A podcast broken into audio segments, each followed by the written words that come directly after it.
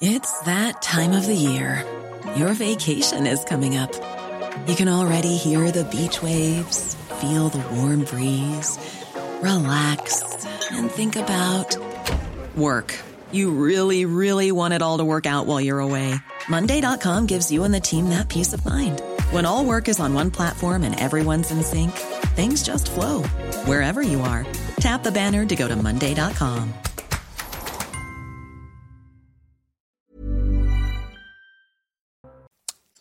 Bonjour à tous et bienvenue à l'heure des pros ce matin. Pour avoir posé une question, une simple question, j'ai été ce vendredi insulté, harcelé, diffamé. Un journaliste doit-il se justifier des questions qu'il pose? Je sais que notre chaîne CNews est une cible, et notamment l'heure des pros, pour les délateurs zélés de l'espace médiatique qui ont voulu voir dans mon interrogation vendredi une connotation raciste. Je rappelle que le racisme n'est pas une opinion, mais un délit si racisme il y a, il faut porter plainte. J'observe qu'à cette heure, aucune plainte n'est déposée et pour cause, il n'y a pas matière. Quelques députés de la France insoumise, mais aussi de Renaissance, ont saisi l'ARCOM. On verra si l'ARCOM me sanctionne pour avoir posé une question. Pour tout vous dire, j'en serais étonné. J'aimerais au contraire qu'elle me défende. C'est son rôle. Quand un journaliste est cloué au pilori, sans mobile apparent, sinon qu'il refuse la pensée unique. Il ne restera donc rien de cette polémique, sinon une chasse à l'homme, un déchaînement de violence et un torrent de haine dirigé par des minorités agissantes. Les Français, les téléspectateurs détestent l'injustice, personne n'est dupe de la séquence qui s'est jouée ces dernières heures. Le succès de CNews horripile. Le succès de CNews insupporte. Le succès de CNews importune. Il exacerbe les jalousies, les rancœurs, les ressentiments, toutes ces passions tristes que charrie aujourd'hui l'espace médiatique dominé par la pensée de gauche, voire d'ultra-gauche. Mais rassurez-vous, nous ne changerons rien, les chiens aboient, la caravane passe. Merci enfin pour les innombrables messages d'amitié et de soutien de tous les camps que j'ai reçus. Que j'ai reçus. L'incident est. Place à l'info. Somaya Labidi. Attendu dans le Lot-et-Garonne pour dévoiler la carte de 200 nouvelles brigades de gendarmerie. Il s'agissait de l'une des euh, promesses de campagne de 2022. Une liste très attendue par les territoires concernés et qui sera divulguée cet après-midi. Les premières brigades seront installées dès le mois de novembre et leur création doit s'étaler jusqu'en 2027. Euh, la campagne de vaccination contre le papillome, papillomavirus pardon, démarre aujourd'hui. Une campagne qui cible les élèves en classe de 5e sous réserve de l'accord des parents. Responsable de plus de 6000 nouveaux cas de cancer en France chaque année, la vaccination a été étendue aux garçons depuis 2021. Et puis Donald Trump annonce qu'il assistera bien à son procès civil pour fraude à New York. L'ancien président des États-Unis est accusé d'avoir gonflé pendant des années la valeur des actifs immobiliers et financiers de son entreprise. Je vais au tribunal pour me battre pour mon nom et ma réputation, a écrit le favori des républicains pour la présidentielle de 2024 dans un message posté sur les réseaux sociaux. Je salue Elisabeth Lévy, Georges Fenech, Philippe Guibert, Nathan Dever, Gauthier euh, Lebret et Éric Tegner qui est avec nous, directeur de la rédaction du Livre Noir. On va peut-être vous découvrir aujourd'hui. Vous avez euh, organisé ce week-end au Cirque d'hiver une séance où il y avait euh, des confrontations. Moi, je trouve ça absolument passionnant, ces confrontations, avec des gens qui pensent pas pareil, alors que souvent, certains et que sur les plateaux, euh, il n'y ait que des gens qui pensent de la même manière. Donc euh, c'était très intéressant. Et Carl Olive, par exemple, a pu échanger avec Eric Zemmour. Exactement. On a organisé cet événement à l'occasion de la sortie d'un magazine sur l'immigration. Et on voulait faire cet événement avec ce thème de l'immigration. Vous savez qu'Emmanuel Macron essaye de remettre à chaque fois mm. sous, le tapis. Et pour ça, on a voulu absolument réunir euh, des personnalités diverses. Et Carl Olive, justement, qui est député Renaissance, a choisi de venir. Il se fait déjà visiblement euh, taper dessus ce matin. Parce que, alors qu'il est venu, il a véritablement débattu. Hein. C'était très C'est-à-dire qu'ils ne veulent pas. C'est-à-dire que vous avez aujourd'hui un espace médiatique. Carl Olive ne doit pas venir parler euh, sur ce plateau avec, en l'occurrence, c'était Éric Zemmour. C'est très intéressant parce que même le président de la République, je pense, réfléchit à euh, être en discussion, pourquoi pas, avec des gens qui ne pensent pas comme lui. Ça s'appelle le débat des. Et il y avait un, Vous, vous annoncez sa venue sur ce plateau? Il peut en tout cas euh, avoir euh, un type de réflexion et d'avoir face à lui des interlocuteurs euh, qui représentent des courants de pensée, tout simplement. Et c'est ça qui est intéressant. Oui, et surtout, il ne doit pas tomber dans ce que fait en ce moment l'extrême gauche. C'est-à-dire, pour le coup, avoir quelqu'un d'extrême gauche, c'est absolument, c'est Mm. impossible en fait, parce qu'ils fonctionnent toujours avec leurs propres médias, leur propre cercle, la fête de l'humain. Et venir débattre à droite, c'est compliqué. Et quand ils ne viennent pas chez nous, on dit oui, mais il y a un manque de diversité. C'est un peu la même chose que Moi, vous parfois. tous les gens, et euh, on ne va pas reprendre la, la polémique hein, de ce qui s'est passé le week-end, je dis simplement tous ceux qui veulent venir sur ce plateau euh, pour euh, me contredire sur ce que nous avons dit l'autre jour, je les attends avec plaisir. J'ai aucun souci. J'aperçois qu'ils ne veulent pas venir. Pourquoi? Parce qu'il n'y a rien, en fait. Parce qu'ils seraient bien ennuyés de dire euh, il y a quelque chose. Ils seraient bien ennuyés. Donc ils ne viendront pas. Mais moi, je les invite. Mais Ce qui est intéressant, on a appris dans le Parisien, si je le crois le Parisien, que beaucoup de membres du gouvernement, si vous voulez, alors Madame Rima Abdul Malak dit que c'est très mal ici, mais beaucoup de membres du gouvernement disent qu'ils regardent Mais- ces news parce que ça leur parle de sujets qu'ils connaissent Mais, mais pas. il est même possible que Gabriel Attal et euh, M. Darmanin aient, aient- aient- aient- comment dire, aient pris des positions de fermeté en, en voyant euh, ce qui se passe aujourd'hui, la demande, en écoutant plus exactement la demande de fermeté qui existe dans le pays, demande de fermeté que CNews a- avait euh, relayée. Je dis bien c'est possible, parce que quand on va chercher des enfants dans une classe, comme ça a été fait pour le harcèlement, c'est quelque chose qui effectivement il y a cinq ans, j'imagine l'espace médiatique, comment il aurait réagi. Et là, manifestement, c'est passé comme une lettre à la poste. Et non seulement ça, mais Attal est arrivé sur un plateau le lendemain et a dit non seulement je n'ai pas honte de l'avoir fait, mais je le revendique. Et là, tout le monde bah, a accepté parce qu'en fait, c'est du bon sens. C'est du bon sens, c'est des signes que tu envoies. Bon, Depardieu. Tout va bien, Philippe Guibert? Et vous, Pascal? Vous avez passé un bon week-end? Oh, c'était formidable, hein, sur la Côte d'Azur. Ah oui, d'accord, on se retrouve là. Gérard Depardieu, ça nous intéresse Depardieu, évidemment, vous êtes au courant euh, de la lettre qu'il a écrite. Euh, je vous propose de voir le sujet de Samira Chabi. Des manifestations devant les théâtres dans lesquels il se produit, une fin de tournée annulée. Touché par cette affaire, Gérard Depardieu prend la plume et réfute ces accusations. Jamais au grand jamais je n'ai abusé d'une femme. Faire du mal à une femme, ce serait comme donner des coups de pied dans le ventre de ma propre mère. Le comédien, provoquant, débordant et parfois grossier comme il se décrit, se défend, affirmant que la relation avec Charlotte Arnaud était consentie. Il n'y a jamais eu entre nous ni contrainte, ni violence, ni protestation. Elle voulait chanter avec moi les chansons de Barbara au cirque d'hiver. Je lui dit non. Elle a déposé plainte. Gérard Depardieu dénonce un lynchage orchestré par les médias. Alors, me dit-on, elle était sous emprise. Mais on est tous sous emprise. Si elle a été sous emprise, c'était sous sa propre emprise. Elle n'a jamais été sous mon emprise. Une affaire loin d'être terminée. Comme la comédienne, 13 femmes ont également témoigné contre lui pour des faits similaires. Peut-être vous l'avez sans doute lu. Aujourd'hui, je ne peux plus chanter Barbara parce qu'une femme qui voulait chanter Barbara avec moi m'a accusé de viol. Jamais, au plus grand jamais, je n'ai abusé d'une femme. Vous l'avez vu dans le sujet. Je ne suis ni violeur ni un prédateur. Je suis juste un homme, mais je suis aussi une femme qui chante et qui chante une femme, Barbara. Désormais, je ne peux plus faire entendre ma voix. Au tribunal médiatique, au lynchage qui m'a été réservé, je n'ai que ma parole à opposer. Je croyais m'en foutre, mais non, en fait, tout cela matin, pire encore, m'éteint. Et ça, c'est une phrase très très forte. Parce qu'effectivement, tu tu ne peux pas vivre avec le regard des autres qui jettent l'opprobre sur toi. C'est pas possible. C'est pas possible. Aujourd'hui, je ne peux plus chanter, euh, dit-il.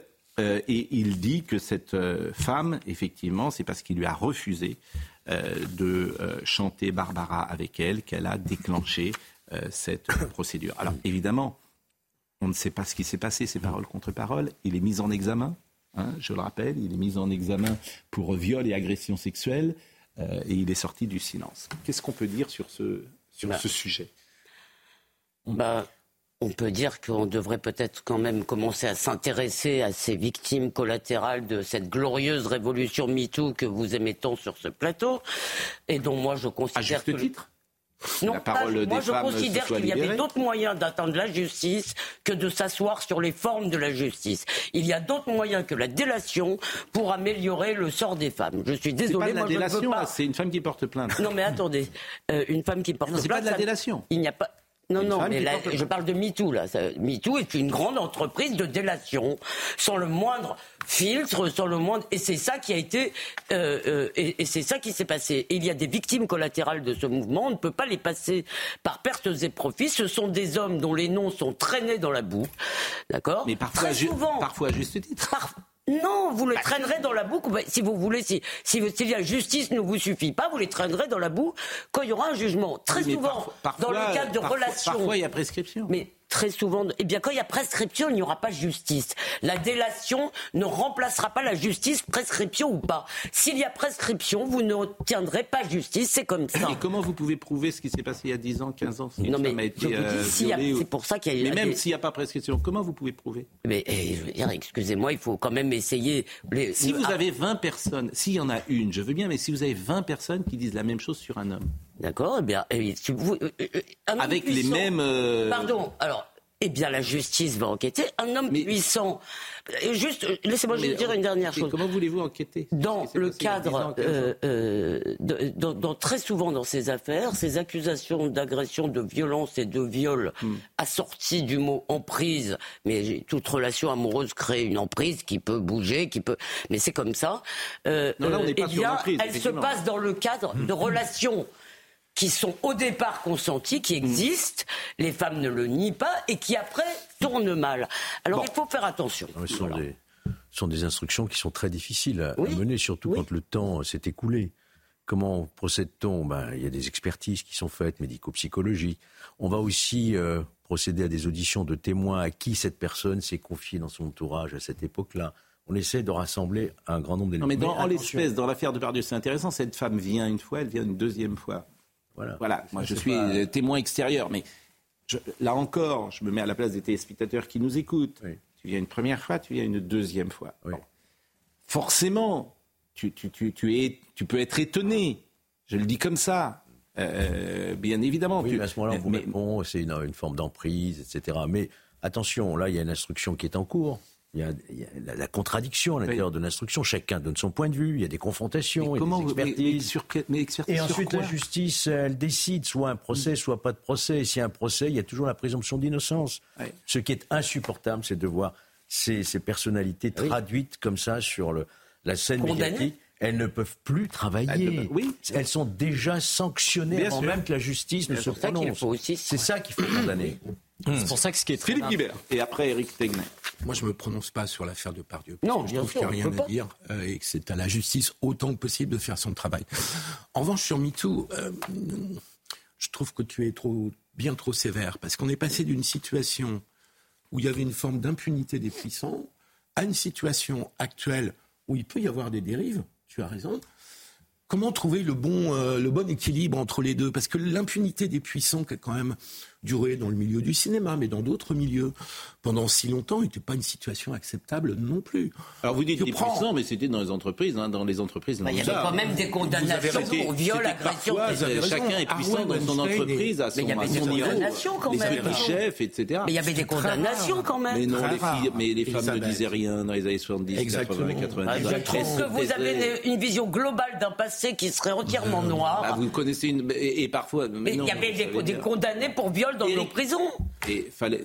C'est rarissime. Je vous assure, il y a- il y a- Sur des personnes qui étaient en position de pouvoir, c'était extrêmement rare. Ce qui est intéressant, c'est la deuxième partie aussi de son texte. C'est-à-dire qu'au début, il se justifie sur l'aspect judiciaire. Effectivement, ça, on le verra à la fin.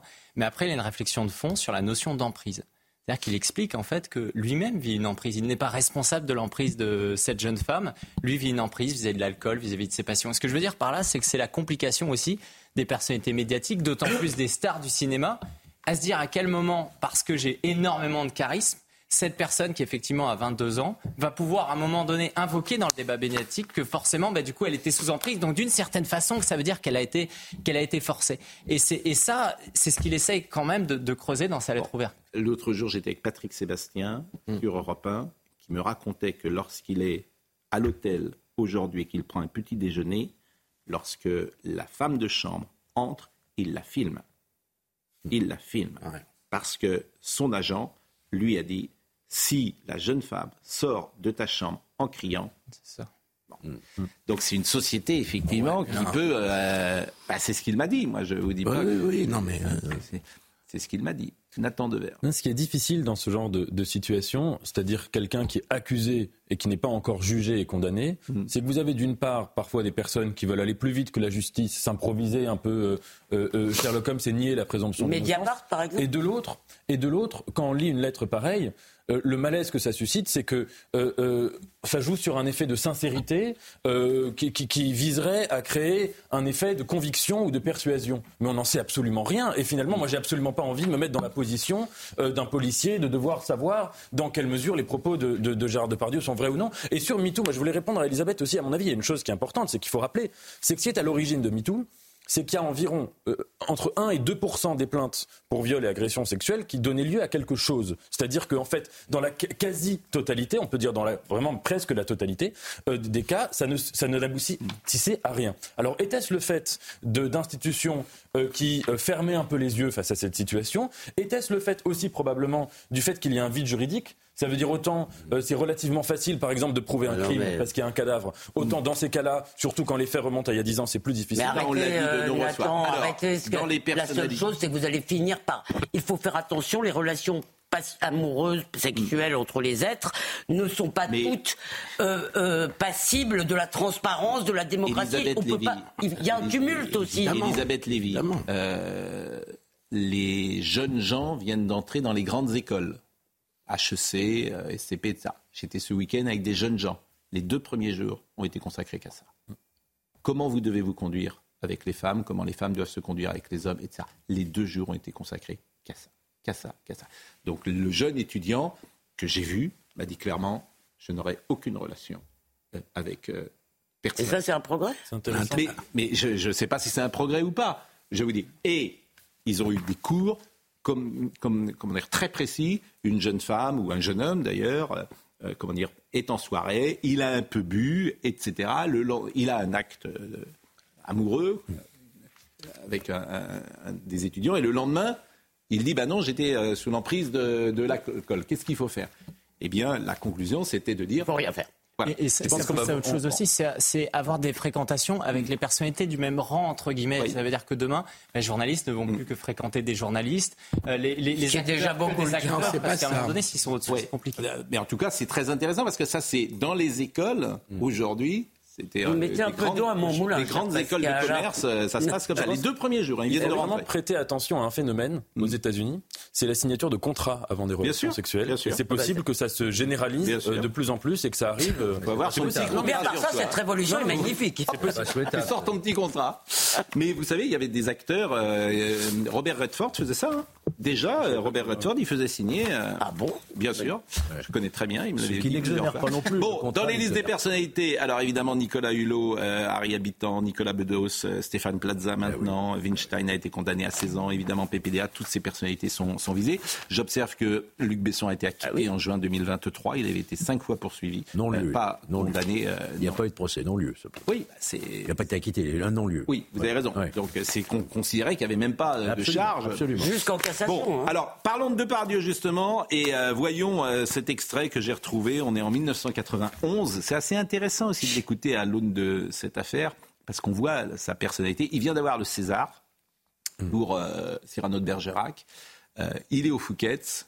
Manifestement, euh, la soirée euh, Était arrosée. euh, Je n'irai pas jusque-là, mais il y a une poésie, euh, comme toujours chez, chez Depardieu. Il est interrogé par Nicole Cornu-Langlois. Et euh, il parle du César, des Oscars, et, ah, parce qu'il peut être nommé euh, pour les Oscars, euh, pour ce film. Euh, film de Jean-Paul Rapneau, formidable, c'est un de ses grands rôles. Je vous propose de l'écouter. C'est un, un- c'est un succès, comme dirait Cyrano, c'est un succès. C'est déjà pas mal. C'est déjà c'est énorme même. Et euh, les Oscars, on en parle? Non, on ne sait pas. Bon, dans ce rôle pour vous, qu'est-ce qui a été le plus fascinant dans ce rôle de Cyrano? Il ne veut pas me répondre, mais il va me répondre. Non, j'ai pas envie de vous répondre, parce que, je- parce que d'abord je trouve c'est magnifique, et puis quand, quand on, on- on- bon, vous, me prenez comme ça sur Mais une, oui, sur une émotion, et, bon, moi je suis, je suis incapable de répondre à cette émotion. Il est évident, que- c'est évident que tout, tout est juste, tout est juste, mais je, suis incapable de répondre. Non, je n'ai pas à m'expliquer de ça. Je ne peux pas m'expliquer. Euh, c'est magnifique quand ça, ça vous tombe sur la gueule. mais c'est tout. Euh, un Oscar, des choses, les nominations, les choses, ça, ça, aussi c'est beau. Je suis tellement fier que ce soit avec Cyrano de Bergerac et avec un verbe euh, comme celui-là. Euh, bon, bah, c'est tout. Je trouve que c'est tellement. Oui, d'ailleurs, vous avez rendu hommage à Edmond Rostand euh, tout à l'heure. C'est donc c'est- tout de même quelque chose de, de très très important pour vous. Mais oui, bien sûr, oui. C'est, c'est absolument incroyablement important de pouvoir dire je t'aime, de pouvoir le dire. Non, c'est. Je, je- Et, et de mourir comme Cyrano, ça aussi c'est important. mourir, euh, enfin, ça, il vaut Non, j'allais dire comme. Cyrano, parce que la mort de Cyrano, c'est un, c'est un des plus grands moments du, euh, euh, de la pièce et du film. Et tout le monde a reconnu que vous étiez génie- particulièrement génial là-dedans. Moi, je ne suis pas un fanatique de la mort. Non, je suis un fanatique de- des œuvres, des choses qui, qui restent, qui demeurent et qui. et qui euh, ce- tout ce qui peut pousser les choses. Oh, mais en, fait- en fait, c'est pas intéressant ce que je raconte finalement. Il y a un charme, une poésie. euh, c'est euh, le plus grand acteur français euh, de la fin du XXe siècle. C'est un, Comment un ogre aussi, c'est un Oui. personnage. et, et notamment son, son début de carrière, les manières de jouer, 70, 80, 90, ce qu'il a enchaîné, fait de lui un acteur unique dans l'histoire du cinéma français. Bien évidemment. Et chacun, après, euh, aura son avis sur euh, ce sujet et le, sans doute faut-il attendre.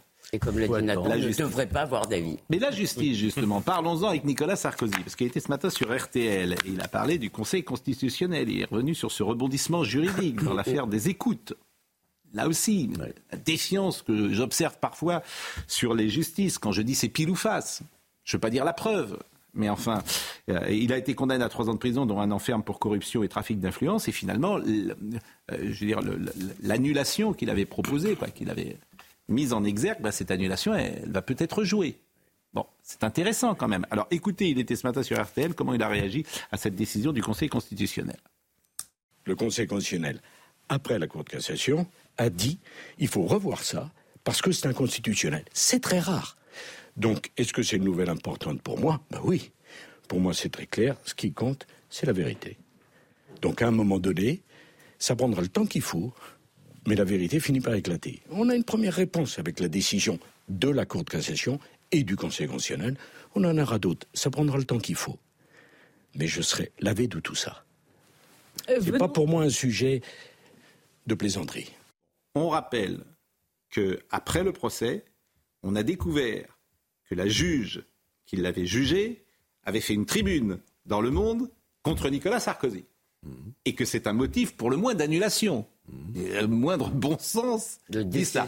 Mais on ne pouvait pas, euh, comment dire, déposer l'annulation et qu'elle soit dans des, euh, il fallait qu'elle soit dans des délais. Et le Conseil constitutionnel, à juste titre, a dit on se fiche des délais. Enfin, c'est tellement évident ce que je dis là.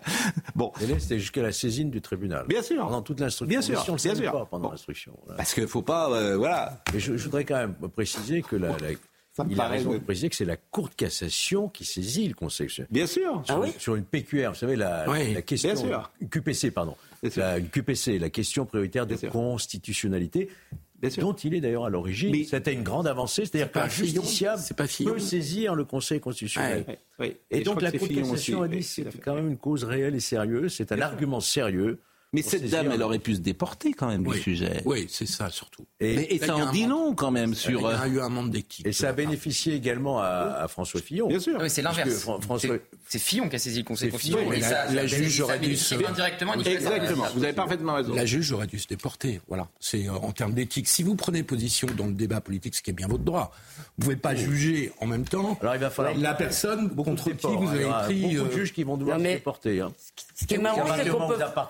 La magistrature, à ce moment-là, euh, Alors moi je suis, euh, je, je partage pas euh, toujours votre vindicte contre les, le, le- le syndicat de la magistrature. J'ai Enfin, pas de trouve vindicte, parfois que c'est- euh, Philippe. J'ai pas de vindicte. Non, je sais bien. J'ai le souhait d'une Mais- justice impartiale. Or, Voilà. ce syndicat parle de justice partiale. Donc il y a Voilà. un problème. Mais je trouve que quand un juge prend une position dans, dans l'espace public politique, peut pas juger euh, un candidat euh, Voilà. à la présidentielle alors qu'on a pris position dans cette présidentielle. Ça me paraît évident. De C'était même pas que- pendant une présidentielle, n'était pas pendant une présidentielle, c'était pendant la, la pendant de même Nicolas Sarkozy. Oui, mais pas la préposition quand même. Là, bien sûr, l'interview dans Le Monde, c'était pas pendant la présidentielle, c'est quand Nicolas Sarkozy a engagé une réforme de la justice qui voulait supprimer le juge d'instruction. Et c'est à ce moment-là qu'elle avait fait cette interview dans Le Monde, c'était pas pendant une présidentielle. Vous avez Mais- raison de préciser. Je voudrais faire un petit parallèle ma- malicieux avec ce que vous disiez sur MeToo. On peut dire qu'au départ, il y a, dans les années 70, 60, c'est difficile d'attaquer des puissants en justice pour leur malversation, leur turpitude, etc., les corruptions. On sait tout ça. Arrive ce qu'on a appelé les petits juges qui, avec les médias, si vous voulez, commencent à faire éclater des affaires. C'est très bien. On est tous très contents. Si vous voulez, il y a, la justice passe. Seulement, qu'est-ce qui se passe après dans la foulée? Qu'est-ce qui se passe après? On a des juges justiciers qui veulent se payer des politiques. Et pardon, eh bien, je fais un petit parallèle malicieux. Mais non, c'est vrai. je- je on, va, assez- on va marquer une pause, mais c'est vrai aussi dans l'espace euh, médiatique où euh, le temps est au lynchage, à la dénonciation, aux délateurs zélés, aux sycophantes, etc. C'est ce temps-là, c'est-à-dire qu'il faut euh, attaquer et des gens euh, le font, notamment sur les réseaux sociaux. Le réseau social, c'est terrible. C'est vraiment, c'est le couvercle qu'on a ouvert et on a vu la haine qui est là. On marque une pause On a- il y a et, on parlera une de. précision pour pas commettre Oui. d'erreur, si vous permettez. C'est Hmm. pas tellement cette histoire de, de tribune. hein, Vous voulez pas le dire après la pause? On le dira après la pause. Merci beaucoup. À tout de suite. Question quand même. Somaya Labidi nous rappelle les titres du jour. Euh, Catherine Colonna à Kiev pour une réunion historique des 27 ministres des Affaires étrangères de l'Union européenne. C'est un événement historique car pour la première fois on se réunit en dehors des frontières de l'UE, mais à l'intérieur des mais à l'intérieur des futures frontières de l'Union européenne, a déclaré le chef de la diplomatie ukrainienne, Dmitro Kuleba. Une réunion visant, je cite, à exprimer la solidarité avec ce pays confronté à l'invasion russe, a indiqué de son côté son homologue Joseph Borrell. La nouvelle campagne de vaccination contre le Covid-19 débute aujourd'hui en France. Face à la recrudescence des cas, la campagne a été avancée de deux semaines. Objectif, protéger au mieux les personnes les plus vulnérables. Et puis au lendemain d'une chaleur déjà inédite pour un mois d'octobre, des pics sont attendus dans le centre et le sud-ouest du pays. Le mercure pourrait grimper jusqu'à 36 degrés dans le Béarn. Le record national de chaleur pour un mois d'octobre détenu par Ajaccio avec 35 degrés en 88 pourrait donc être battu aujourd'hui. 2027, manifestement, est déjà présent dans tous les esprits. Ce matin, Nicolas Sarkozy était sur RTL. Il a parlé de la droite républicaine qui doit être unie. Mais unie jusqu'où Sur quel périmètre Euh, C'est ça qu'il faut déterminer. Écoutez. La stratégie, c'est faut se rassembler, faut tendre la main pour que la droite républicaine existe de manière crédible au prochain rendez-vous présidentiel où M. Macron ne sera pas candidat.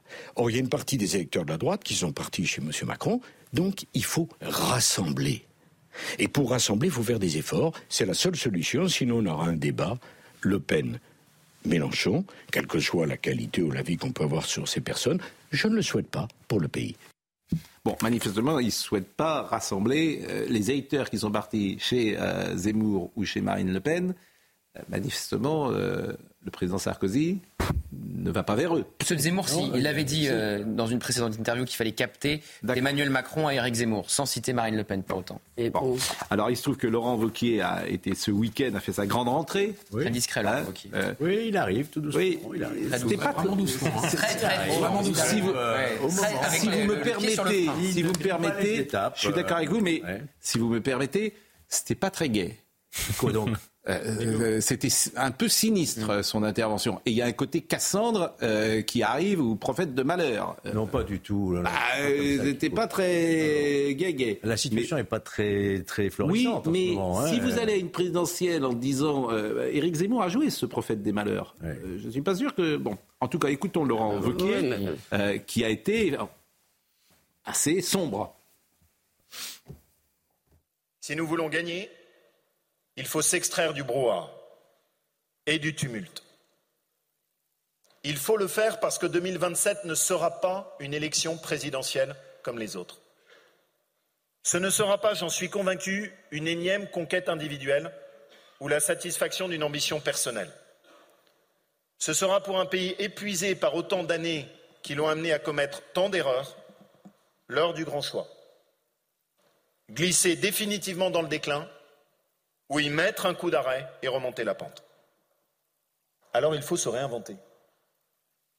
Il faut oser dire ce qui bloque et abîme notre nation. Il faut oser imaginer un nouveau modèle. Il faut prendre le temps, ce que nous ne faisons plus, d'écouter les attentes et les aspirations des Français, des attentes et des aspirations parfois contradictoires. Il faut renverser la table. Il ne faut pas emprunter les mêmes chemins et les mêmes travers. Et ne vous y trompez pas. C'est à cela que je vais consacrer toute mon énergie, vous conduire à nouveau vers un grand succès collectif.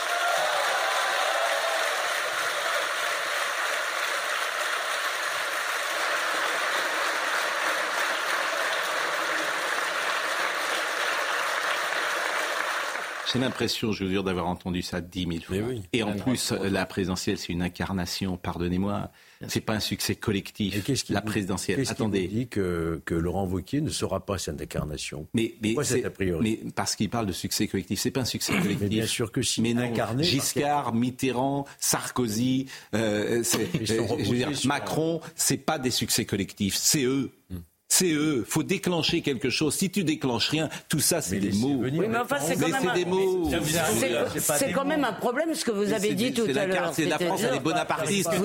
Elle, cherche son chef. vous avez parlé des cas. Pardon. Ce, ce discours est la preuve qu'on n'a pas besoin de chat GPT pour faire des choses automatiques. Parce que dire que cette élection présidentielle n'est pas comme les autres, euh, on entend ça. Mais j'ai entendu ça Euh, 50 C'est l'heure 000 du grand choix, le déclin ou le réveil. Et suivi de il faut se réinventer. Je pense que si on avait demandé à ChatGPT d'écrire le discours de Laurent Wauquiez, peut-être que ça aurait même été un peu Ça aurait été peut-être un peu mieux, mais. Je vous assure, mais et pardon, dans la je voudrais forme poser et dans une le fond, question. je vous assure, c'est pas. euh, Et ça fait penser à une phrase de Nicolas Sarkozy qui dit il faut pas choisir le chef, il doit s'imposer. Et d'ailleurs, il était assez critique en privé sur Laurent Wauquiez, Nicolas Sarkozy. Il lui reproche de ne pas avoir pris position sur la réforme des retraites, de ne pas avoir pris position Tu au l'as moment des pas émeutes, entendu, de tu ne l'as pas pas savoir euh, entendu. quelle position avoir par rapport Alors à Emmanuel parlez. Macron. Si Non, mais- euh, Gauthier veut pas, je Non, mais- Ah, mais Georges, euh, il y a la je crois place. qu'il y a- Il y a un vrai réquisitoire contre Laurent Mais non, c'est pas un réquisitoire. Bon, mais je me tais. Non, allez-y. Mais non, vous m'interrompez, Pascal. Ben, je vous interromps pas, J'ai plus rien à dire, je ne sais plus ce que je voulais dire, sinon que Laurent Wauquiez apparaît, que vous le vouliez ou non, comme un leader naturel de la droite française. voilà, c'est comme ça. Il Et a de quelle droite vous parlez? Je parle de la droite. Mais laquelle Celle qui a fait moins de républicaine. 5% La aux droite élections républicaine, présidentielles, celle qui est issue du gaullisme, etc. Vous, est leader toujours là, qui est dans les régions, dans les Non, mais départements. pardon, euh, euh, Georges, Georges, on peut quand même. Non, non, on peut finir. Finissez. C'est tout. Voilà, je, je veux dire que cette façon de dire, c'est des discours que j'ai déjà. Non, la, la- la- la grande nouveauté pour 2027, c'est que le, le président ne se représente pas. Donc c'est quand même une situation assez inédite. Ouais, bon, enfin, c'est une Donc, grande- il y a là, il y a là maintenant place pour quelqu'un qui doit incarner effectivement ce Bon. rassemblement. Pardon. Laurent Wauquiez, c'est pas que je veux lui prendre absolument sa défense, Ah mais bon que vous le vouliez ou non et que ça vous fasse ricaner ou non, Elisabeth, Oh là là, je vous dis que Laurent Allez. aujourd'hui Est parmi les leaders naturels. Bon, d'abord, Il Georges, vous avez. D'abord, Georges, évidemment, il y est pardon. puisqu'il n'y en a Mais pas. non, mais il n'y en a pas de 2027. leader. Donc Oh évidemment, comme il n'y en a pas, il y. Je veux dire, étapes. Non mais pardon Georges, mais des aveugles, on, vous a, oreilles on- plus pardon, quoi. on vous a connu ayant un tout Philippe petit peu Guibert. plus d'humour. C'est pas dramatique qu'on se moque un petit peu d'un discours qui nous paraît un peu terne, ça m'agace un peu. qui nous paraît un peu terne. Mais moi, je trouve que Pascal a dit une chose qui me m'interpelle. Il dit les Cassandres, ça ne peut pas marcher. Mais alors qu'est-ce qu'il faut faire? Il faut mentir aux gens quand on veut gagner la présidentielle. Non, Il faut de un l'énergie. cap. Vous Il ne faut de pouvez l'énergie. pas apparaître comme le chevalier de l'Apocalypse et dire si vous ne m'élisez pas, ça sera euh, le Il a chaos. pas dit Oui. ça. Quand on Ah, est Laurent. Il a pas Bon, ça. allez. Pour revenir à ce que disait Il faut faire rêver un peu. Ce qui, ce qui m'agace un peu, c'est que Sarkozy a raison. Euh, Ah, mais souvent, hein, vous, vous y viendrez. non, non, non. Mais il a raison sur l'analyse politique. C'est-à-dire que si vous avez un candidat, Édouard Philippe, Darmanin, euh, peut-être le maire, issu du macronisme, et Laurent Wauquiez ou un autre venu des Républicains, ils Laurent pas au deuxième tour. Ils seront pas au deuxième tour. Et euh, Sarkozy a raison de faire l'analyse politique que ça sera un duel à ce moment-là au deuxième tour. Bah, il y a eu un sondage. Entre, je termine, euh, entre Le Pen et Mélenchon. Donc il a raison. Donc il y a un moment donné où il, va falloir- il va falloir, s'ils veulent vraiment peser, qu'ils Mais trouvent un il, terrain d'entente. mais il se passe jamais ce qu'on avait imaginé. Non, s'il vous plaît. On écoute euh, Monsieur Sarkozy sur euh, Laurent Wauquiez. Il a répondu. Il se passe jamais ce qu'il est arrivé. Par exemple, l'hypothèse Mélenchon-Le Pen, il est très possible que ni l'un ni l'autre euh, ne se présente. Vous avez raison. On ne sait pas rien. C'est dans trois ans. On est, euh, Écoutez euh, Justice, Nicolas Sarkozy sur Laurent Wauquiez. Vous m'interrogez sur Laurent Wauquiez. Il a été mon ministre pendant cinq ans. C'est un garçon très talentueux, avec qui j'ai des liens d'amitié. Et je préfère quand il parle que quand il se tait. Parce que je ne crois pas, pour prendre une image sportive, moi qui aime tellement de sport, qu'on gagne Roland Garros en jouant petit bras. J'ai dit tout le bien que je pensais de monsieur euh, Gérald Darmanin, j'aime beaucoup. Après, il y a un peloton, et on verra dans la montée de l'Alpe d'Huez, c'est-à-dire quand on s'approchera de la présidentielle, celui qui va se détacher. Mais il faut bien comprendre une chose, le leader se construit dans la difficulté, se construit seul. Parce que si vous devez le protéger et lui prendre la main, c'est que c'est pas un leader. En tout cas, vous voyez bien ouais. dans ce qu'il dit là, il y a une incarnation, il y a un supplément d'âme, il y a une énergie, il y a un souffle. Vous écoutez 15 secondes Nicolas Sarkozy, c'est pas les mêmes secondes que Laurent Wauquiez. C'est mystérieux, c'est injuste, c'est tout ce que vous voulez. Et il n'est pas mais en embuscade. Mais c'est la vie. Il n'est pas en recours. Eh, C'est possible d'ailleurs, mais c'est la vie. recours, Mais c'est possible, c'est la vie. Qu'est-ce que vous voulez que je dise? L'incarnation. Oui, mais L'incarnation. Mais là, vous avez raison, Pascal, c'est que le problème des LR, à chaque fois, ils font comme si tout le monde attendait qu'ils partent. Valérie Là, Pécresse, c'était, euh, je veux dire, voilà, elle n'incarnait pas. C'est pas ses idées. Tout le monde a les mêmes. Non, non, incarne euh, aujourd'hui. Mais mais mais mais mais Qui mais mais, mais, mais- c'est bien votre euh, c'est bien votre problème à droite. Mais qui C'est bien votre il y en a problème. Laissez faire le temps, vous allez voir. Mais mais c'est un moment où il y aura une figure qui va laquelle émerger. Laquelle? Ben, c'en est une. Il y en aura peut-être d'autres, mais c'en est une. Ça est, si là, tu ne parles pas de ministre ou de, de même de Premier ministre, tu parles d'un président de la République. Donc s'il n'y a pas quelque chose qui se passe euh, autour de toi... Après, en dehors de l'incarnation, le... le... chef. Vous travaillez sur le chef. Oui, je publie un bouquin là-dessus en février. Ah euh, je trouve qu'Edouard Philippe a quand même des, des, atouts dans cette affaire. Hmm. Il a vendu 6000 euh, bouquins. 6 000 bouquins. Quel, quel bouquin politique marche euh, Nicolas Sarkozy, Sarkozy Nicolas Sarkozy. Oui, ah, ah, ah, ah oui, il en va, il en il en 70 000 ou 50 000. Je ah, lui, il en a mais, mais non seulement il en va, mais quand il va dédicacer, il y a 5 heures de queue. Oui. Et il préfère Édouard Philippe, il a sorti un livre qui s'appelle euh, Des lieux qui disent, déjà un titre vraisemblable, Des lieux qui disent, il en a vendu 6 000. Ouais.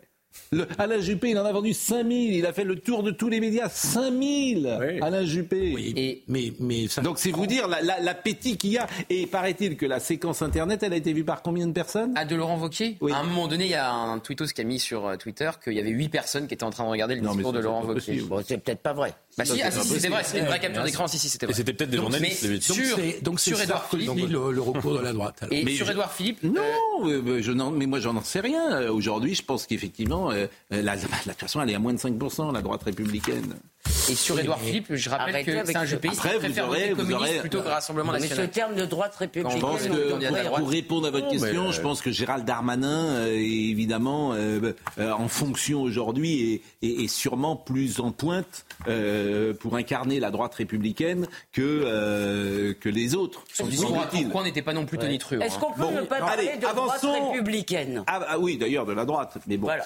est-ce que, Marine Le Pen est de droite? Non, mais il n'y a pas de droite pas républicaine au Parlement de Nicolas. Sarkozy sur Emmanuel Macron, parce que l'avantage avec Nicolas Sarkozy, déjà, c'est que tu l'écoutes parce que il a un truc, il a de l'humour.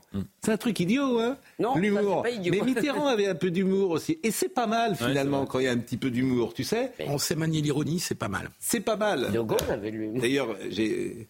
Bon.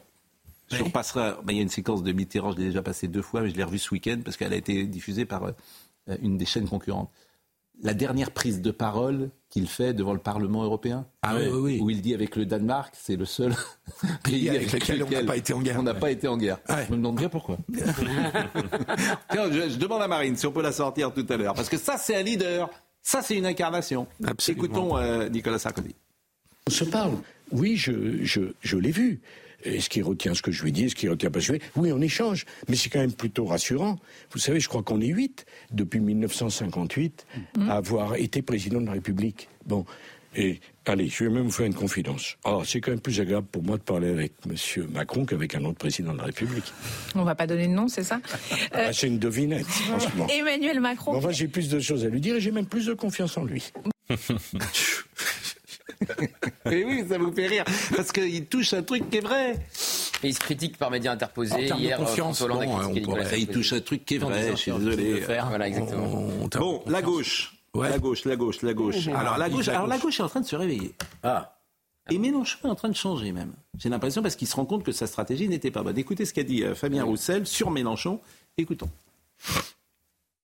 C'est surtout les idées que, que, que j'ai portées depuis quelques mois après les élections présidentielles. Et donc, c'est sur les idées que je veux me battre, moi. C'est là-dessus. oui, et donc, après, les insultes, je demande stop, il faut qu'on arrête, euh, et qu'on puisse se permettre d'avoir une gauche qui soit certainement différente de celle que la France Insoumise défend. Je pense qu'il y a de la place pour avoir euh, euh, une gauche euh, républicaine, laïque, Enfin, en l'occurrence, et je veux pouvoir, reconnaissez euh, Fabien Roussel la que défendre. les Français, ils ont voté pour Jean-Luc Mélenchon et pas pour vous à la dernière présidentielle. Il a pour lui les 22%. Mais bien sûr, mais ça, c'était il y a un an et demi.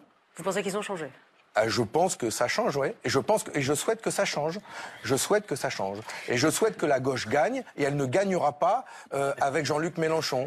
Et Monsieur Roussel, euh, bon, manifestement le schisme est créé, mais il a également euh, intervenu dans l'émission de Léa Salamé euh, sur les propos de la députée insoumise Sophia Chikirou, qui a comparé Fabien Roussel, le secrétaire national du PS, au collaborationniste Jacques Doriot sur les réseaux sociaux. Il y a du Doriot dans Roussel, on en était là. Mais bon, ces gens-là euh, éructent l'anathème et j'ai pu le vérifier tout le week-end. Donc, euh, euh, Monsieur Roussel, qui est un homme de qualité, avec lequel on peut discuter, et euh, a dit populaire à gauche aujourd'hui. Bien sûr, a dit stop aux, aux insultes. Et oui, puis il est raccord avec son électorat. Et puis il a raison sur ce qu'il dit, notamment sur le pouvoir d'achat, qui est aujourd'hui en très grande Il a fait difficulté. 2%, D'ailleurs, il y a une fait 22. décision que devrait prendre le gouvernement, qui serait formidable et qui serait claire plutôt que les 100 euros de ça. Le litre d'essence à 1,50€. Boum. Le litre d'essence à 1,50€. D'accord, quand Pascal Pro défend les communistes. Alors. Mais non, le litre Avec de- 3 000 mais- milliards de dettes. Franchement, là, vous mettez. Le litre d'essence. Mais et alors On le finance comment aux Mais il n'y a pas à le financer. Que Euh, L'État gagne plus d'argent en ce moment. Mais c'était, il gagne plus d'argent. Ah oui, ça coûte de l'argent de mettre le Non, à 1,50€. non, Ah, ça, l'argent. non, ça coûte pas d'argent. C'est moins de recettes en plus. C'est un manque à gagner. Ah oui, voilà, l'État perd de l'argent. Non, oui, mais ça, ça, là, ça, c'est parler aux Français. Oui, Le litre d'essence à 1,50€. Oui. Oui, mais Je suis désolé de vous le dire. Bon, écoutons Fabien Roussel euh, sur euh, Oui. les insultes. Mais d'abord, je trouve, et je, je- euh, nous avons décidé de lancer une tribune qui a été signée par plus de 3000 euh, élus de tous bords. Euh, L'insulte n'a pas de place en politique. J'ai trouvé ça extrêmement choquant. Et je, souhaite, j'appelle à ce que l'insulte n'ait pas de place en politique. Et euh, quand je dis ça, c'est pour répondre à Sophia Chekirou et à Jean-Luc Mélenchon, qui m'ont insulté et qui manient l'insulte en art oratoire.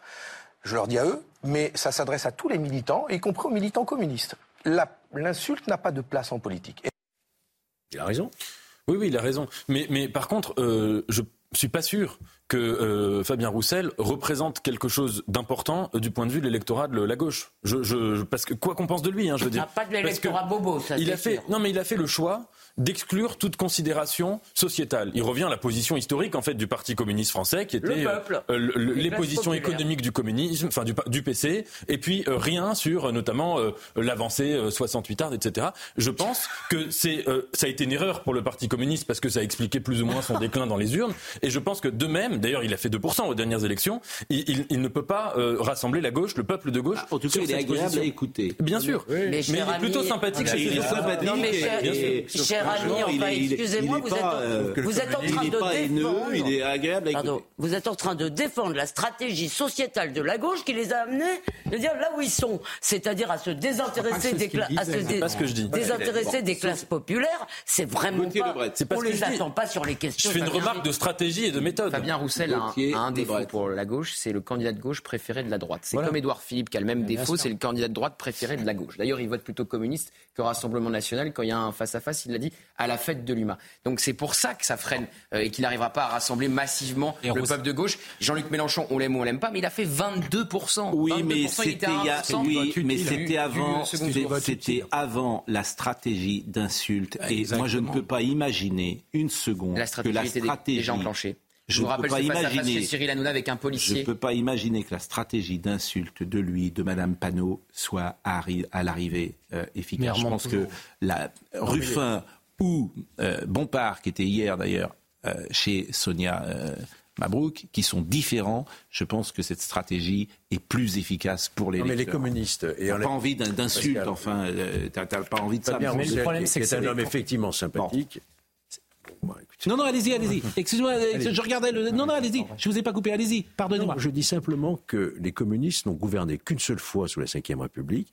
C'est lorsqu'il y a eu le programme commun avec François Mitterrand. Donc les communistes ne peuvent être qu'une force politique d'appoint. Ils ne pourront jamais prétendre à la présidence de la Il n'y avait plus de programme commun en 81, pardonnez-moi. 80, il y avait un programme commun. Non, non, non. Il, non, il y avait les 110 propositions. Il a été arrêté en 77, le 14 septembre 77. Georges, il y a eu une La rupture, c'est le 14 septembre 77. Il y a eu des ministres Il y a eu communistes. quatre commun- ministres Oui, communistes. il y avait quatre, mais il y a- mais il y avait le programme commun, c'est 74. On est d'accord, mais il y a eu quatre ministres. Oui, je suis d'accord. D'accord, c'est tout. Anis Fabien Leport. Roussel aussi sympathique, aussi euh, voilà. euh, Oui, mais c'était pas le programme. il Mais- n'a pas, il ne peut pas prétendre à la présidence de la République. Vous le savez très bien. Bien sûr. Et Marchais était d'ailleurs au premier, au deuxième tour, au premier tour de la présidentielle de 81. Et Roussel, c'est un bon candidat de second tour. C'est pas un bon candidat de premier tour. Mélenchon, il a besoin de mobiliser une base. Roussel, il serait bon pour le second tour, la présidentielle, mais pas le. C'est comme Ruffin. Ruffin, c'est un peu le barouin de la gauche. Ça veut dire que euh, les gens qui se cachent, il est tout seul, il se mobilise pas, les gens y pensent, notamment à droite. Oui, allez-y. Euh, là, ce à quoi on assiste, c'est la fin de la NUPS. Oui, bah, bah, euh, Ah oui. ça ne nous avait pas échappé. Eh oui, mais euh, On je signale, c'est quand même un élément important. Bien sûr, parce vous que, avez raison. euh, euh, Il y a eu un hold-up qui a été fait par LFI autour du vote utile au premier tour de la présidentielle, puis au législatif, parce que tous les autres étaient morts et ont été obligés de se ranger Parce que derrière. Mélenchon et derrière LFI. C'est ça qui est en train d'exploser. Oui, mais parce qu'Olivier Le Fort, Fort a vendu son plat de son Oui. siège contre un plat de lentilles. c'est D'une manière, d'ailleurs. M. Cazeneuve a, a- a démissionné Oui, euh, c'est- du c'est- PS à ce Il- moment-là. Il aurait Voilà. moitié moins de députés, Olivier Faure. Mais c'est- bien ça. sûr, mais lui, Ce que je lui reproche, il a vendu pour Ce que je lui reproche l'effort, c'est pas sur le moment des législatives, c'est après de pas avoir fait exister le Parti socialiste. Mais là, il va falloir que tout le monde se redéfinisse. C'est les européennes qui vont servir de base de redéfinition de la gauche. Ah bah, Un mot avec Eric Tegner qui est avec nous parce que c'est le livre noir euh, et on parle évidemment politique. Il y a eu cet échange. euh, C'était quand samedi soir? C'était samedi, ouais. Pas très festif quand même pour faire de la politique le samedi soir au Palais des Sports. Bah justement, il au vraiment de la politique. Vous savez, c'est intéressant tout ce que vous dites depuis le début parce que on essaie souvent de reprocher aux, aux- aux- Mm. aux journalistes de droite d'éditorialiser la vie pu- publique, mais c'est aussi parce que il y a seulement les éditorialistes aujourd'hui qui font de la politique et les hommes politiques aujourd'hui, ils se cachent, ils ont des discours qui vont pas Bien avoir sûr. forcément de charisme et les gens s'en désintéressent et c'est tout le problème. Donc on Et a c'est pourquoi un- le président Macron réfléchit à être interrogé, pourquoi pas, par des éditorialistes euh, qui ne pensent pas comme lui. Euh, on va écouter Eric Zemmour. Tu as vu mon regard. Mais moi, je suis pas éditorialiste. Non, mais je vais pas parler de lui. Je suis présentateur. A priori. Euh, il, il était avec euh, le maire de l'Aïle-les-Roses, Éric euh, Zemmour, et c'était euh, chaud. hein. vous allez le décrypter, euh, ce, ce passage. On reste courtois et on Vous êtes maire, vous êtes maire. le débat. Vous êtes, mais justement, euh, moi je, je vous insulte pas, c'est vous qui m'insultez en permanence. Vous êtes maire, vous êtes de maire de l'Aïle-les-Roses. Vous êtes maire de l'Aïle-les-Roses.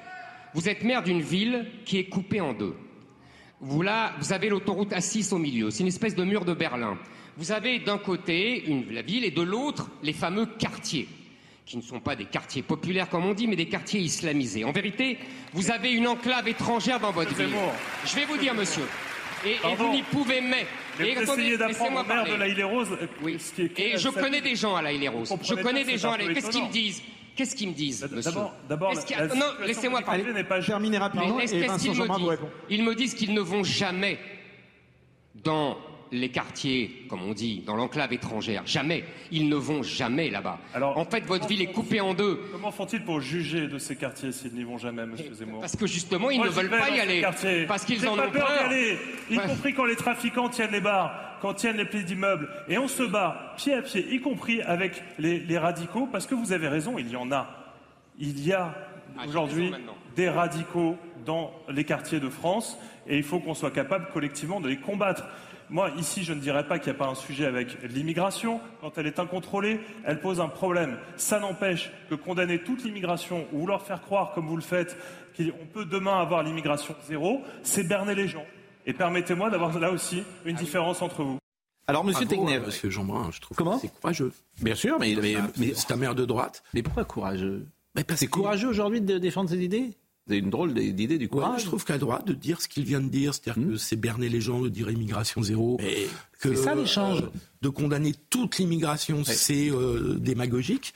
Eh ben, Vous trouvez je- que c'est un point de vue difficile à défendre Euh, quand on- vous êtes un maire de droite, oui. Bon, en deux mots, parce qu'on va marquer une pause. Bah, Euh, ah, c'est quoi le livre noir? C'est quoi ce que vous faites? Parce qu'aujourd'hui, ça sort euh, On a un sorti magazine. jeudi un magazine sur Bon. l'immigration avec Voilà. en une Jordan Bardella, Eric Zemmour et- et David Lisnard. Et on a organisé du coup samedi cette grande confrontation. Donc on voit il y avait des, des vrais débats. Mais vous-même, vous êtes journaliste? Je suis journaliste, je suis directeur de la rédaction depuis trois ans maintenant. Donc le livre noir, c'était À la base, c'est une livres, chaîne YouTube de 350 000 abonnés. Et donc, on a fait l'inverse que les médias habituellement, ils passent du papier au digital. On est passé du digital au papier. Donc, tous les trois mois, on va proposer. Là, c'est une enquête où je suis allé pendant six mois en Tunisie, Lesbos, Lampedusa. J'ai fait toute la route des Balkans.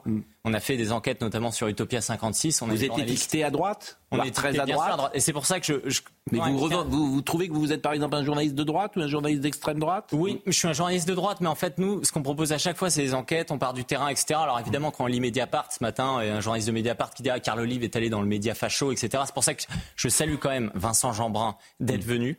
Parce qu'il y a une chose, c'est que les politiques aujourd'hui, ils n'osent pas prendre des risques. Ils n'osent pas en fait. Mais ils ont tort parce que le public serait avec eux. Oui, mais on en a invité. Vous savez, on a invité C'est l'espace médiatique, On a, hein, on a qui- invité tout le monde. Et Vincent Jeanbrun, il a accepté de se Mais confronter à Zemmour. Et on le voit dans cet échange d'ailleurs. Zemmour, il est extrêmement fort sur le débat. Mais c'est ça que les gens attendent à un moment donné. C'est pas les, pas non plus les Mais échanges parce- convenus. Mais parce que ces gens ont peur de l'espace médiatique, mais l'espace médiatique, euh, je- on l'a vu encore avec ce qui s'est passé vendredi, ne représente pas grand-chose Bien sûr. par rapport à- au public. Et c'est pour ça que les gens. c'est ça que le- le- ces gens, là, pour le coup, ils ont peur de l'espace médiatique et d'être affichés et de ne pas pouvoir aller dans des de, de Mais c'est plus être invité à France Inter, Avec les réseaux sociaux, avec Télévisions, l'éditorialisation de la vie publique. C'est là en fait que ça se passe à un moment donné. Et c'est pour ça qu'un Vauquier, ben, il va à Valence, il pense que c'est son grand retour et il y a 10 personnes sur Twitter qui le regardent. Parce qu'en fait, c'est pas intéressant. Et ça, il croit que les gens les attendent encore, en fait. Et les gens, ben, ils vous écoutent, ils écoutent d'autres personnes, ils ont écouté Zemmour pendant, pendant Mm. des années, ce qui fait qu'il a quand même fait euh, 7%. Et c'est ce qui fait que ça fonctionne, en fait. Et là, vous avez parfaitement raison, on va marquer une pause. Effectivement, c'est qu'il y a quelque chose de vieux chez certains, on va pas citer de nom pour être désagréable, qui font de la politique avec un vieux logiciel. Je ne le dirai pas comme vous, mais qui sont, ils ont, ils ont pas compris, c'est des technos, ils sont en éléments de langage, et puis il y en a d'autres qui parlent, euh, euh, je parle pas de nous forcément, hein, mais qui parlent effectivement aux, aux- aux gens. Et bien, Tout Carl. Olive était très bon parce qu'il vient du milieu sportif. Mais bien sûr. Et il connaît très bien comment ça Mais- fonctionne à un moment donné. Mais Karl, il est bien sûr. Et ça veut pas dire ne pas et faire il du est, et il est droit dans ses bottes, Karl, euh, Olive. Euh, on va marquer une pause. Euh, euh, euh, Moi, je remarque que ceux qui sont bons, ce sont les élus locaux. hein. Vous avez vu les maires, on voit beaucoup aujourd'hui. Je suis d'accord. Carl Olive. Je suis d'accord. Euh, restez encore quelques secondes avec nous, parce que euh, vous allez gagner, parce qu'on est un petit peu en retard. Et Jean-Michel Cohen, qui est nutritionniste, ça vous intéresse Vous faites attention à ce que vous mangez? Euh, il faudrait. Bon, Vous êtes jeune encore. C'est vrai. Vous avez quel âge? 25 ans? 20 28. 28 ans Oh là là. Vous avez mangé comment ça vieillir Vous- J'ai mangé quoi? Vous avez mangé quoi ce matin? Euh, Ce matin, j'ai rien mangé. Ah, ça, c'est pas aussi, j'ai pris, un, j'ai pris un pain au raisin. Un, petit, un tout petit pain au raisin. Gratuitement? Gratuitement, offert par la rédaction. Vous n'avez pas payé J'ai pas payé, non. Oh là là. Ça m'étonne pas de vous. Bon, la pause, à tout de suite. On est très en retard et ça, c'est pas forcément une bonne nouvelle. Mais en revanche, c'est précisément le journal des bonnes nouvelles que nous faisons à l'instant. Et on va commencer ce. Et on va commencer ce. J'y vais? Allez, on y va pour le journal des bonnes nouvelles. Ah bah c'est gentil, cher Pascal. Merci. Je vais vous montrer ces belles images pour commencer ce journal. C'était hier soir à l'occasion de la Coupe du Monde de rugby. C'est une image assez rare et même très émouvante. Une communion fraternelle au stade Vélodrome entre les Tongiens et les Sud-Africains. Regardez, on les voit sur ces images, tous ensemble réunis à la fin du match, avec même un genou à terre. Certains ont prié, d'autres étaient visiblement même très émus par ce moment de communion. Donc voilà, je voulais vous montrer euh, ces belles images qui sont finalement assez rares sur un terrain de rugby. Ce dimanche 1er octobre marquait le début d'Octobre Rose qui sensibilise sur le cancer du sein. Et bien récemment, la découverte d'un système de réparation de l'ADN inédit constitue un nouvel espoir pour le traitement de ce cancer.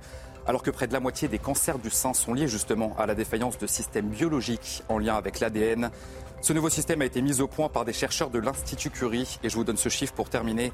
Près de 50 000 femmes sont dépistées d'un cancer du sein chaque année. Et enfin, une bonne nouvelle, surtout pour ceux, pour ceux qui n'aiment pas trop marcher. Alors, on dit souvent qu'il faut marcher entre 8 000 et 10 000 pas par jour pour rester en bonne santé. Eh bien, une nouvelle étude montre que 4 000 pas suffisent pour réduire la mortalité. Alors, faites bien attention parce que, bien sûr, plus vous marchez, plus vous réduisez les risques de maladie ou d'accident. Et c'est une bonne nouvelle quand on sait que plus de 3 millions de personnes meurent chaque année dans le monde pour un manque justement d'activité physique, Pascal. 10 000 pas, c'est beaucoup quand même. On n'arrive pas à les faire hein, dans On une fait pas journée, 10 000 euh, pas. euh, je vais pas vous faire 10 000 pas. C'est 10 km, 7, 8 km. C'est- c'est- faut pas travailler. Parce que t'as des 10 000 pas, faut- Moi, c'est 10 Moi, je veux bien km. faire 10 000 pas, mais Monsieur Nedjar, il, il va peut-être me mettre dehors. Si je commence à faire 10 000 pas dans la rédac, euh, si vous voulez, il va me dire c'est gentil, mais bon. Comment Je marche beaucoup parce que je monte en plateau ici, je redescends à la rédaction, donc je marche toute la journée, j'attends très rarement les 10 000 pas. C'est vrai. Voilà. Ah oui, oui, oui, mais je regarde tous les soirs Alors, quand je rentre vous à la allez être rédaction. payé- Venez à pied si vous voulez marcher. Vous allez être payé ou pas Bon, merci. En tout cas, c'est très bien le Ce journal concept des est génial. C'est super de faire. Le journal des Mais bonnes nouvelles. Mais les- c'est c'est à la fois extraordinairement simple et c'est génial oui. effectivement. Parce que euh, depuis toujours, les gens nous demandent ça dans les dîners. Vous parlez toujours que des trains qui n'arrivent pas à l'heure, etc. Bon, ça c'est une idée. Euh, Le traitement pour le cancer du sein, c'est une vraie bonne nouvelle. C'est- Oui. C'est le dernier domaine où il y a des progrès. Heureusement qu'il y a la médecine. ouais. Heureusement qu'il y a la On, médecine. on termine parce que je vais recevoir, nous allons recevoir dans un- une seconde euh, pour son livre. J'ai envie de dire encore un livre sur euh, la nutrition. Bon, qu'est-ce qu'on peut encore apprendre sur le manger, franchement? Mais il y en a, ça doit marcher parce qu'il en sort sans arrêt. Bon. Comment? Ça marche très bien, ces livres. Ben oui, bien sûr, c'est pour ça qu'il sort. Jean-Michel Cohen va être avec nous, mais je vais lui dire, mais qu'est-ce qu'il y a de nouveau? Qu'est-ce qu'on peut apprendre Qu'est-ce qu'on longtemps, sait pas par bon sens Comment On en a reçu un autre il n'y a pas longtemps. Oui, c'était euh, c'était de- Monsieur Kayat. Monsieur Kayat, qui était formidable. Il était formidable, oui. Ça va euh, Ça va Vous avez passé un bon week-end Euh, J'ai Jean, un week-end ensoleillé. Tout s'est bien passé Vous avez fait quoi Très familial. Vous faites quoi ce soir Vous pas- Ce soir, Non. que Bon, on termine avec Monsieur Tegner. Juste le deuxième passage du livre noir. Euh, toujours au palais euh, d'hiver. Cirque d'hiver. Cirque d'hiver. Palais d'hiver. Surtout livre noir en palais d'hiver. alors, et alors, la prise du palais s'est bien passée. palais d'hiver. C'est qu'ils sont Le pas nouveau rentrés. Lénine. Ils sont, ils sont pas rentrés Ah, beaucoup au palais d'hiver. hein. on Ils est- étaient une poignée, hein. mais alors ils, ils ont gardé le pouvoir pendant 100 ans. On a une manif de sans-papiers, nous, en Oui. face de, de chez nous. Donc, on a dû mettre Oui. euh, six camions de CRS qui étaient là, etc. Parce que forcément, il y avait une convergence entre ceux qui manifestaient pour Dalo, de Dalo, et les sans-papiers juste en face. Zemmour sur euh, assimilation, vous voyez cet échange qu'il a eu avec toujours M. Jean-Marin, je crois. Ah, Marine me dit, euh, attendez, qu'est-ce qui se passe Marine? On n'a pas euh, la séquence? La deuxième séquence? Pourquoi on n'a pas la séquence Cette deuxième séquence du livre noir? Nous allons l'écouter dans un instant. Elle est là, tout de suite. C'est pas moi qui trie, c'est la situation qui est différente. C'est le comportement de l'État qui est beaucoup plus laxiste et le comportement des nouvelles vagues d'immigrés qui se respectent beaucoup moins et qui ne veulent pas s'assimiler. Vous êtes d'accord Et des avec gens comme vous, et des gens comme vous, Monsieur Jeanbrun, qui les laissent, qui les laissent, parce que c'est des responsables politiques comme vous de votre parti qui les ont laissés depuis 40 ans, qui ont renoncé à la laïcité, qui ont renoncé à l'assimilation. Et en face de vous, monsieur Vous êtes Zemmour. l'héritier d'un parti politique qui a abandonné la République. Et je vous dis simplement une chose. Quand on a cette philosophie qui est la vôtre, de dire il y a des Français qui, par leurs croyances, sont plus ou moins des bons Français, vous les triez. Et ça, c'est quelque chose qui, pour moi, est inacceptable. Et je veux dire, qui fait ça? S'il vous Qui plaît, s'il vous plaît, s'il vous plaît. Je m'attendais à cette vous plaît, réaction, s'il mais vous plaît. mesdames et messieurs, s'il vous plaît. On respecte quand même Vincent Jeanbrun qui a accepté de venir Qui débattre. dans essaye, qui essaye de, de séparer les gens? Qui aujourd'hui en France dit il faut carrément des réunions dans lesquelles il n'y ait pas de blanc bah, c'est les wokistes. Bah oui. C'est les C'est moi- c'est moi le wokiste. l'extrême gauche. Et ben des fois, quand je vous entends, Monsieur Zemmour, je me dis qu'il y a un petit côté wokiste. Wokiste blanc, certes, mais wokiste quand même. Parce qu'on ne sépare pas les Français par rapport à leur religion, par rapport à leurs origines. Éric C'est pas Zemmour honte vous de le dire devant vous. Je pense que ça, c'est le débat de société effectivement moderne, la manière de le traiter. Euh, c'est vrai que euh, M. Jeanbrun n'y peut rien et je pense que les leaders de droite ne feraient pas ce qu'ils ont fait pendant 40 ans, bien sûr. Euh, c'est ça qui est terrible. Souvent, moi, je dis il n'y a plus de solution. Parce que j'ai ce sentiment qu'effectivement, on a, on a raté tellement de choses. L'intégration, l'assimilation, on ne s'est pas battu sur nos valeurs, sur l'histoire, que maintenant, c'est très, très compliqué. C'est très compliqué, comme c'est. Je vois pas, je vois pas les solutions hein, pour euh, pour certains, hein, pas pour tout le monde, hein, mais pour euh, il y, a, il y a des- il y a une frange de certains sont. Mais vous savez que Zemmour lui est rentré dedans parce que si Vincent Jeanbrun lui a dit mais vous avez vu Mélanie c'est un échec c'est un peu comme vous etc. il a raison. Il les avait qualifiés de Dalton de la droite. Oui mais en même temps Zemmour lui a dit bah vous ça fait 40 ans que vous êtes au pouvoir Mélanie ça fait trois mois qu'elle y est donc euh, à un moment donné Enfin, mais bon. bon. C'est vrai que des mots et ça, après, ça, je vous ça laisse, montre que euh, Sarkozy qui dit rassembler tout le monde c'est très compliqué parce que déjà entre euh, la frange modérée de LR et Zemmour là j'ai rarement vu un débat aussi violent. Mais alors que c'est ça le paradoxe, c'est qu'au fond, Mais le- ça je dont vais pas redire, le RPR des années 80 est aligné sur les positions d'Éric Zemmour. Qu'est-ce que vous voulez que je vous dise? Ce que je dis est factuel. Je, je n'y peux rien, c'est factuel. Moi, il y a un truc qui m'interpelle quand même dans ces, dans ces images, c'est le comportement du public.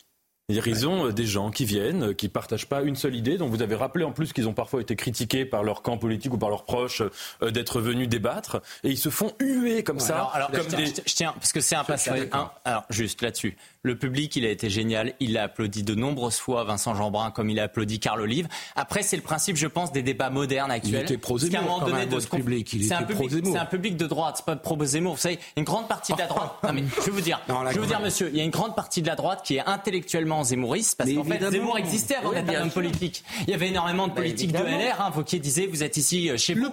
Et ça ne veut pas dire qu'ils votent pour eux. Et le problème aujourd'hui, c'est que ceux qui ont des idées proches des idées de Zemmour, on leur dit, ah ben vous votez Reconquête. C'était le cas, il aurait fait 20%, pas 7. Enfin, moi, Non, je mais vote on va marquer une- moi. Oui, mais non, mais ce Après, que le je veux vous dire, public, c'est que ils, ont, je vais- ils ont applaudi Karim Zeribi, hein, le public. hein. Je vais, vous, même, euh, voilà, c'est je vais possible. vous remercier. D'abord, le- on parlait tout à l'heure d'incarnation.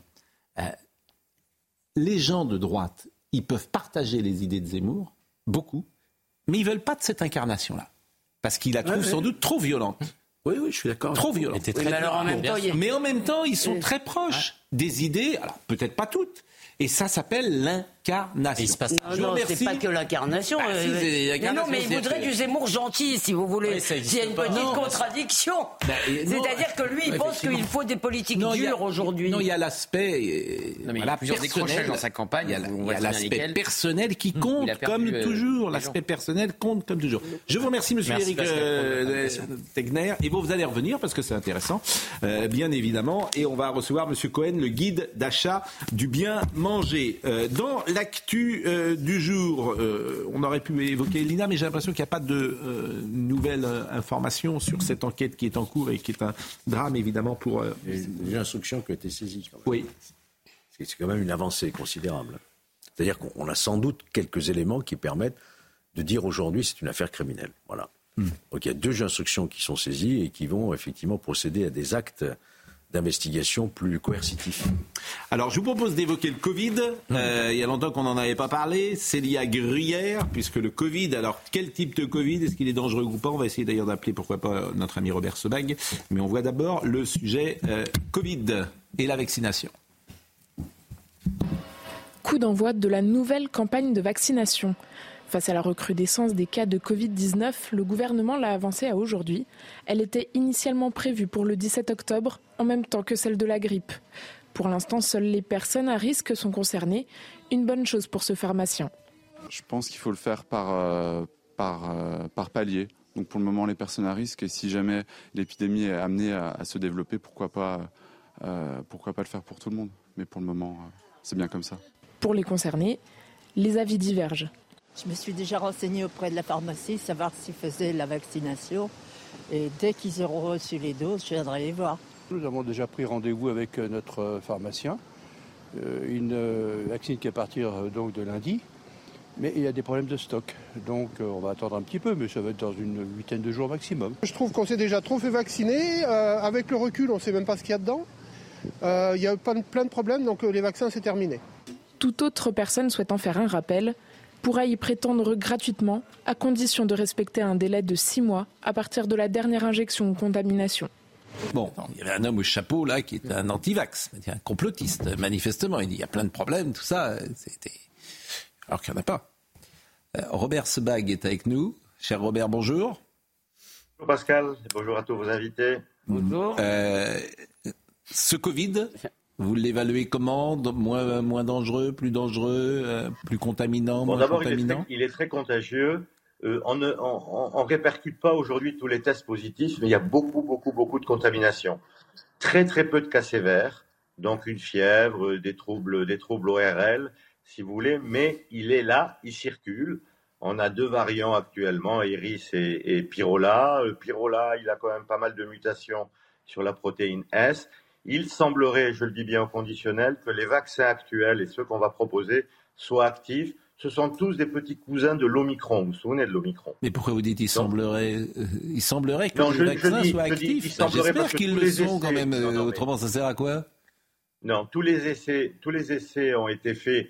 Euh, on a, on a, on a des réponses immunitaires. Vous savez que la problématique, et c'est ce qui a créé toute la polémique, ce vaccin n'empêche pas toujours la transmission, mais il empêche des formes graves. Donc les gens, il n'y a pas de crédibilité parce qu'écoutez, moi j'étais vacciné, été contaminé. Donc on sait que sur la transmission, on n'a pas une, une, une, une, efficacité à 100%. Par contre, sur les formes graves, il a montré, il a montré son efficacité. C'est pour ça qu'aujourd'hui, alors là, moi, je suis extrêmement euh, serein. Je veux dire, il y a une recommandation qui est faite. Je dis bien une recommandation et pas une obligation sur les personnes de plus de 65 ans, des personnes qui sont immunodéprimées, qui ont des problèmes de comorbidité. Mais il est hors de question aujourd'hui d'avoir, si vous voulez, bon, c'est une petite grippe. Bah, c'est ce que vous nous dites. Alors on verra comment ça évolue. Vous nous dites c'est une petite grippe. Mais euh, quand vous dites euh, euh il n'est pas efficace pour la transmission à 100%, en fait c'est un euphémisme. Il n'est pas efficace même à 5% ou à 10%. Euh, il sert, il sert à rien pour la transmission si vous voulez, il n'y a pas d'activité des anticorps au niveau des fosses nasales et donc de, la respiration. Par contre, au niveau pulmonaire et au niveau profond, il est actif. Et heureusement, heureusement, hmm. on a eu. C'est pas vraiment ma question, mais sur la si, il, confirme. Mais en tout cas, vous confirmez parce que c'est. Je vous rappelle qu'on s'est fait tous vacciner parce qu'on nous avait dit euh, il empêche la transmission. Hein. C'était pas pour nous protéger puisque nous on était sans risque. mais il fallait être responsable et, et, on était autrement des criminels si on ne se faisait pas vacciner parce qu'on pouvait transmettre à quelqu'un. maintenant, manifestement, ça a changé. Et puis c'est vrai, les effets secondaires, je vous en parle sans arrêt. Je suis un des rares à en parler. Ça existe. Ça existe. Alors la seule question, c'est que ça est-ce que ça existe plus que sur un autre vaccin? Et j'ai jamais la réponse à cette question que j'ai posée 10 millions de fois. Écoutez, on n'a pas, on n'a pas les statistiques, mais on n'a jamais dit, et vous le savez, je suis intervenu plusieurs fois chez mm. vous, j'ai jamais dit qu'il était, qu'il était à 100% euh, sans aucun effet secondaire. la problématique du vaccin, c'est comment s'adresse à des personnes saines? On n'accepte absolument aucun effet secondaire. On dit, moi, j'étais pas malade, vous m'avez vacciné et j'ai un certain nombre d'effets. Bah oui, c'est assez logique d'ailleurs. Pardon C'est assez logique, si vous me permettez, Robert Sobag. Comme raisonnement, en tout cas, c'est le mien. je veux dire, si, si je me fais vacciner et que je termine avec une myocardite, je suis pas très content. C'est la balance, la balance bénéfice-risque. C'est tout le problème de la vaccination, quelle qu'elle mmh. soit c'est le problème de la balance bénéfice-risque. Mmh. Et, là-dessus, aujourd'hui, chez les personnes, je répète, d'un certain âge, avec une, euh, une décroissance de la système immunitaire, il n'y a pas de souci. Sur, euh, on l'a dit, et c'est pour ça que dès le départ, on a dit qu'il fallait euh, évidemment vacciner les personnes fragiles. Non, il est 17 et euh, il nous reste que 15 minutes, Monsieur Cohen est là, ou alors c'est vraiment 10 secondes. Non, je pense que la communication de l'État est totalement défaillante sur cette vaccination. Et nourrit Scandaleusement, ah, et nourrit les valentin. Nourrit les antivax. Ah ouais Et pour toutes les raisons que vous venez de dire. les effets secondaires, c'est pas clair. Vous qu'à un moment donné, si vous voulez être crédible, il faut faire une opération de transparence. Donc reconnaître que le vaccin une efficacité limitée sur la transmission, faire la transparence sur les effets secondaires. L'agence du médicament ne communique pas assez. Et tout ce qu'a dit M. Robert Sebag, les pouvoirs publics ne le disent pas officiellement. Ben oui. Ben, je suis à 100% d'accord avec vous. Merci Robert euh, Sebag. Merci et ça nous fait toujours plaisir de vous voir. Vous avez passé un bon été sur votre île magique, mystérieuse. Bon, un, peu, un peu, un peu triste avec la, la disparition de Gérard Leclerc. Vous, avez parfaitement raison. Et tous les jours, nous en, euh, nous pensons à lui. Je sais que vous étiez très lié euh, aussi, mais vous avez parfaitement raison. Et on s'était appelé à ce moment-là. Et il n'y a pas une journée qui passe sans qu'on ne pense pas euh, à notre ami Gérard. Merci. Merci beaucoup, Robert Sobag. Pourquoi encore un bouquin Quoi Pourquoi Qu'est-ce que vous enfin, qu'est-ce que vous allez nous dire dans ce bouquin qui n'a pas été dit sur la bouffe, la malbouffe, comment manger, etc. depuis 50 ans? Non, pas du tout. Je suis pas d'accord avec alors, vous. Alors, dites-moi un truc qui n'a jamais été dit. Ben, vous achetez aujourd'hui une nourriture qui est devenue essentiellement de la chimie alimentaire. C'est-à-dire que quand vous achetez des pommes de terre, une volaille et, euh, et je sais pas trois tomates, vous savez ce que vous achetez. Les Français achètent à 80% dans les supermarchés. La nourriture en France se transforme régulièrement tous les ans. Elle contient régulièrement des éléments différents et donc vous êtes surpris de voir que d'une année sur l'autre les choses changent. Euh, vous venez ce week-end, tout le monde nous a bassinés avec le pain et le sel.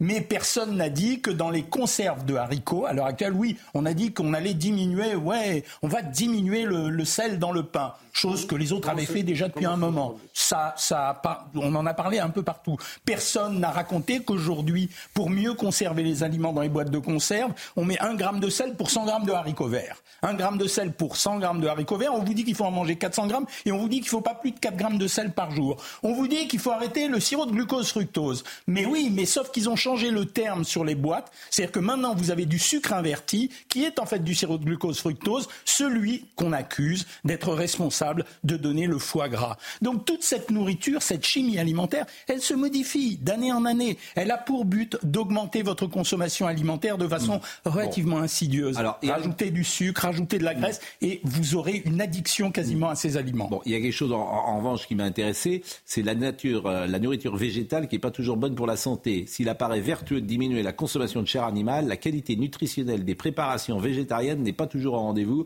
Insuffisance de protéines, ajout de nombreux ingrédients, marketing abusif. Ces produits prennent l'habitude de surfer sur des appellations traditionnelles, steak végétal, sur des photographies alléchantes, sur des titres de recettes, sans en avoir leurs caractéristiques. Oui, ça c'est intéressant parce que la bien-pensance, la bien-pensance, elle est sur tous les sujets aujourd'hui. Mais donc celui qui mange euh, un steak, c'est pour certains un criminel. Oui. Et on, va vous vendre une appellation du style burger végétal.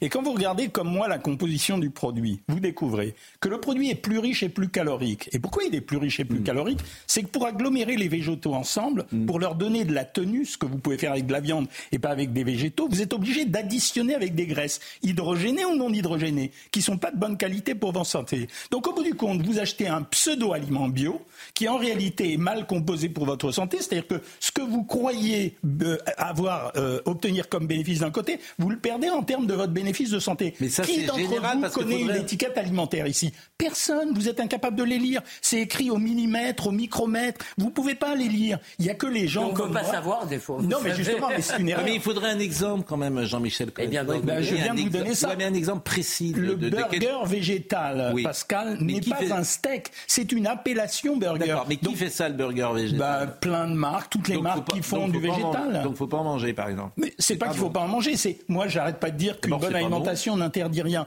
mais quand vous, mais c'est ridicule de manger un burger végétal le matin et le soir, tous les jours de la semaine. c'est des idéologues qui mangent. L'idéologie. Je connais des gens qui roulent en vélo. Mais oui, mais c'est du marketing. Ils mangent du tofu.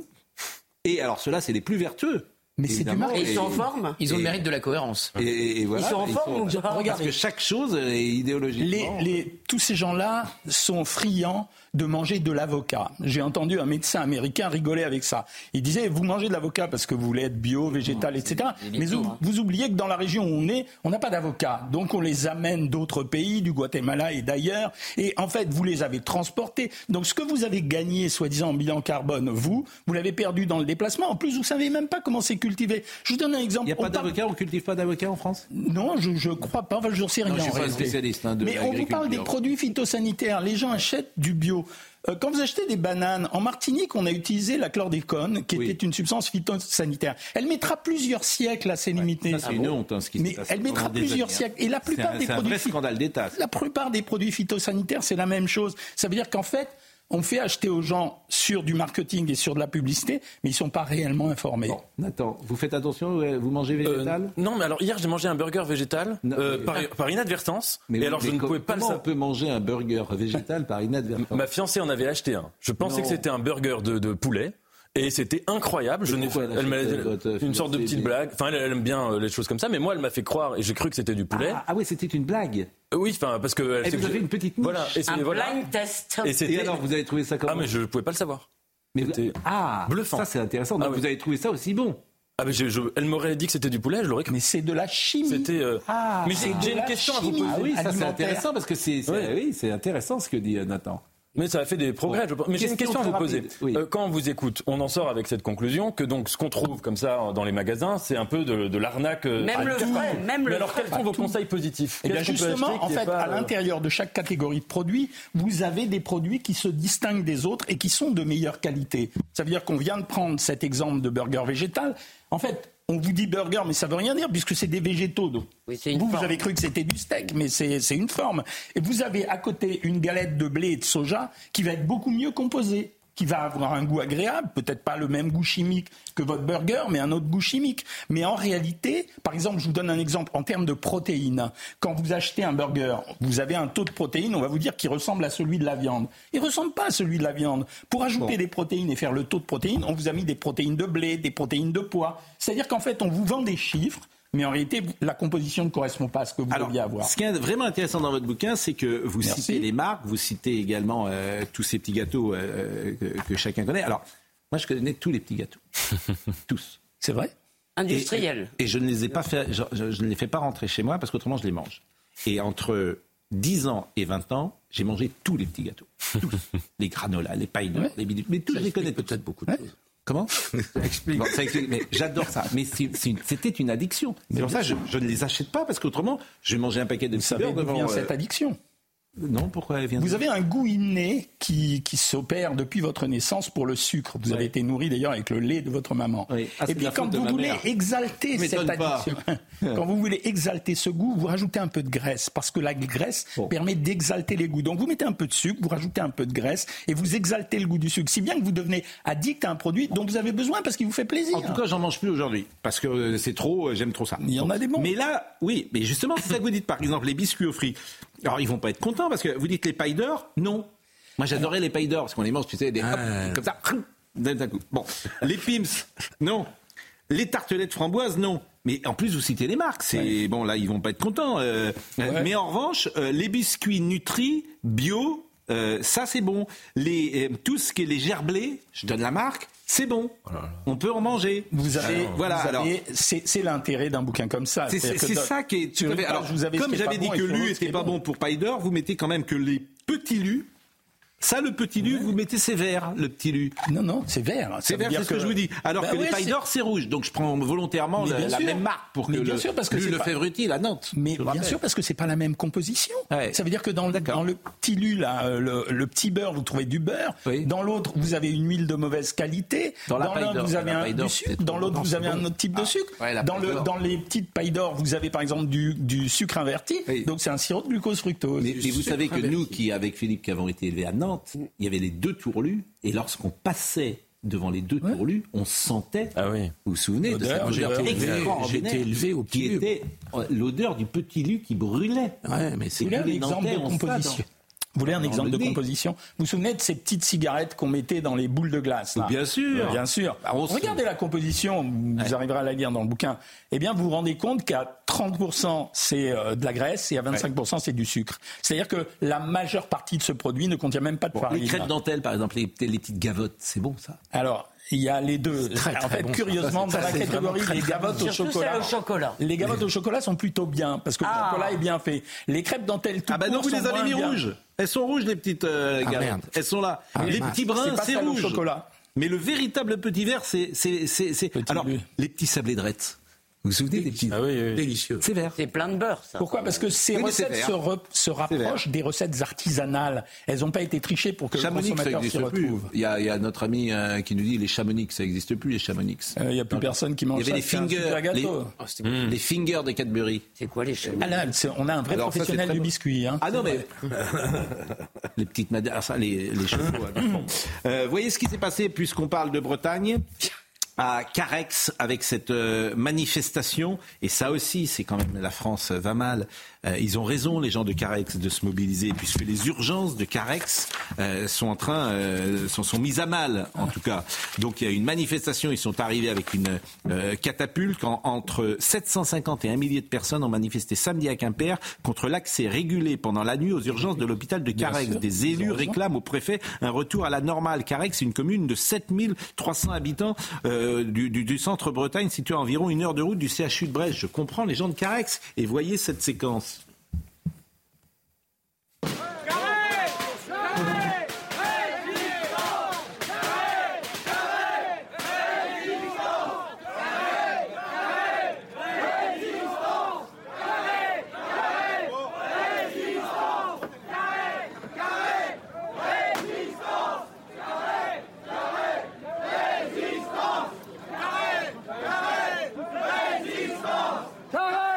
Préfet Alain Espinasse a expliqué au point presque que la régulation, régulation des urgences de Carex la nuit s'explique par le manque d'un médecin urgentiste. On s'emploie à trouver un médecin, a-t-il poursuivi, afin de revenir à un retour à la normale le plus vite possible, mais sans pouvoir s'engager sur une date précise. Réguler un service d'urgence ne veut pas dire fermeture des urgences, expliquait le CHU de Brest de l'Agence régionale de santé dans un communiqué euh, publié jeudi. C'est vrai que c'est... En fait. Vous voulez l'explication Ça fait 30 ans que la sécurité sociale et les ARS raisonnent sur le thème que s'il y a peu de médecins, il y aura peu d'actes médicaux, donc pas de consommation, donc blablabla. Et donc en fait, on s'est retrouvé dans une espèce de, de tunnel où il y a de moins en moins de médecins. Euh, ce qui fait que la plupart des médecins qui arrivent sont des médecins étrangers qui viennent euh, d'autres pays parce qu'ils n'ont pas à bouffer là-bas, donc ils viennent ici en France et on est obligé de rapatrier des médecins alors qu'on refuse des gosses ici euh, qui aimeraient bien faire médecine et, c'est dingue. Mais, et des vocations brisées par les. Et des vocations brisées absolument. Ce pays, ce pays est dingue les ARS. Ce pays est dingue, vraiment. Parce que vous parlez des étudiants de médecine. Moi, je le dis sans arrêt. Vous savez qu'on ne peut pas redoubler aujourd'hui sa première année de médecine. Oui, non, on vous envoie directement dans une autre filière. On ne peut pas la redoubler. Mais depuis toujours hein. Non, non, non, non, euh, évidemment. c'est récent. C'est tout à fait récent. Dans le temps, tu peux manquer ta première année de médecine. Et ce qu'on demande à la première année de médecine est d'ailleurs fou. Je veux dire, c'est ah ces pauvres gosses, ils peuvent pas sortir du lundi au dimanche pendant dix mois. Il faut une prépa avant. Oui, mais c'est invraisemblable. C'est ça n'a pas, de sens. Ça n'a pas, de sens de demander autant de choses en première année. Je suis pas d'accord avec vous. Les prépas, c'est assez formateur.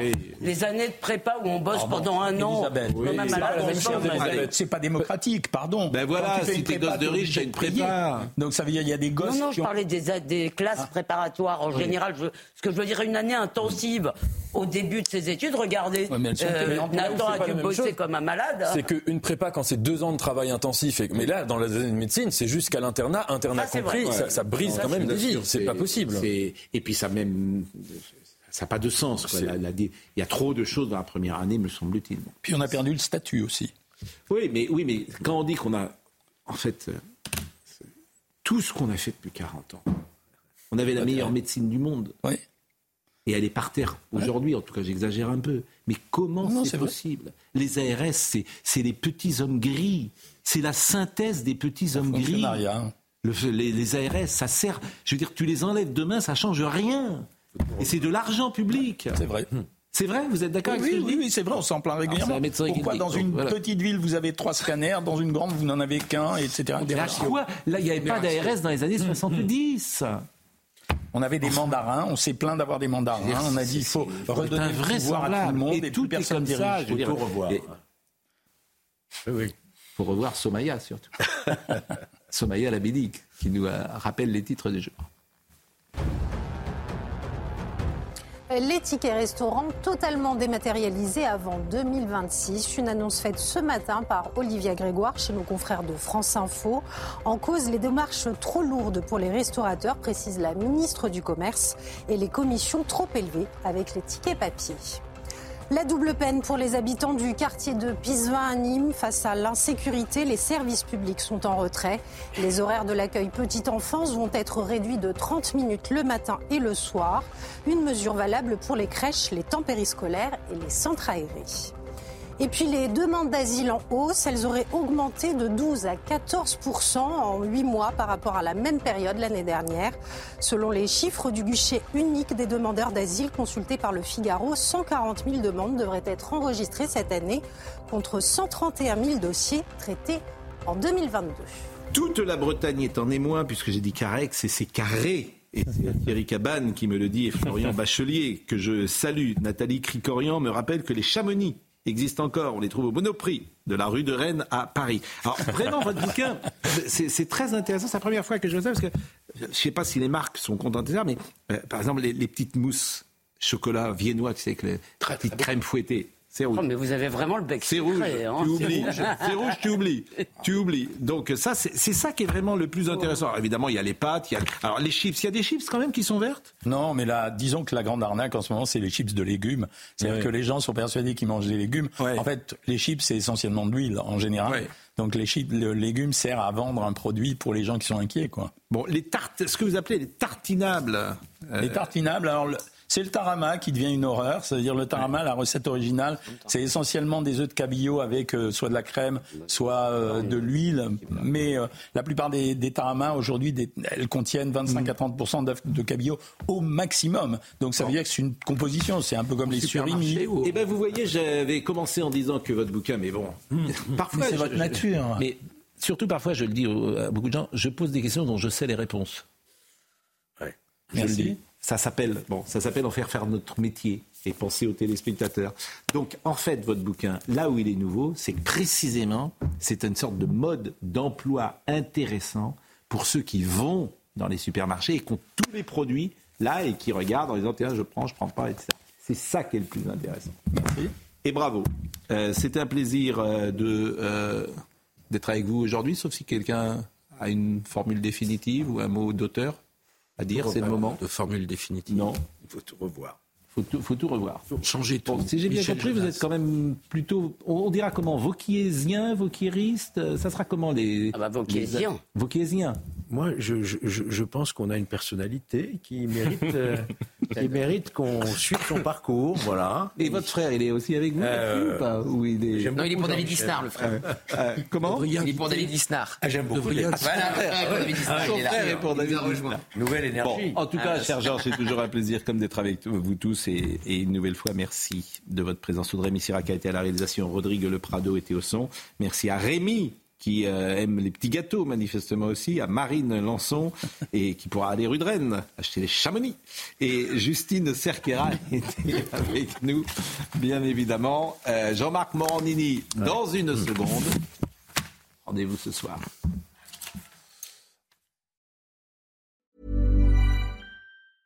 Mom deserves the best, and there's no better place to shop for Mother's Day than Whole Foods Market. They're your destination for unbeatable savings, from premium gifts to show-stopping flowers and irresistible desserts. Start by saving 33% with Prime on all body care and candles. Then get a 15-stem bunch of tulips for just $9.99 each with Prime. Round out Mom's menu with festive rosé, irresistible berry chantilly cake, and more special treats. Come celebrate Mother's Day at Whole Foods Market.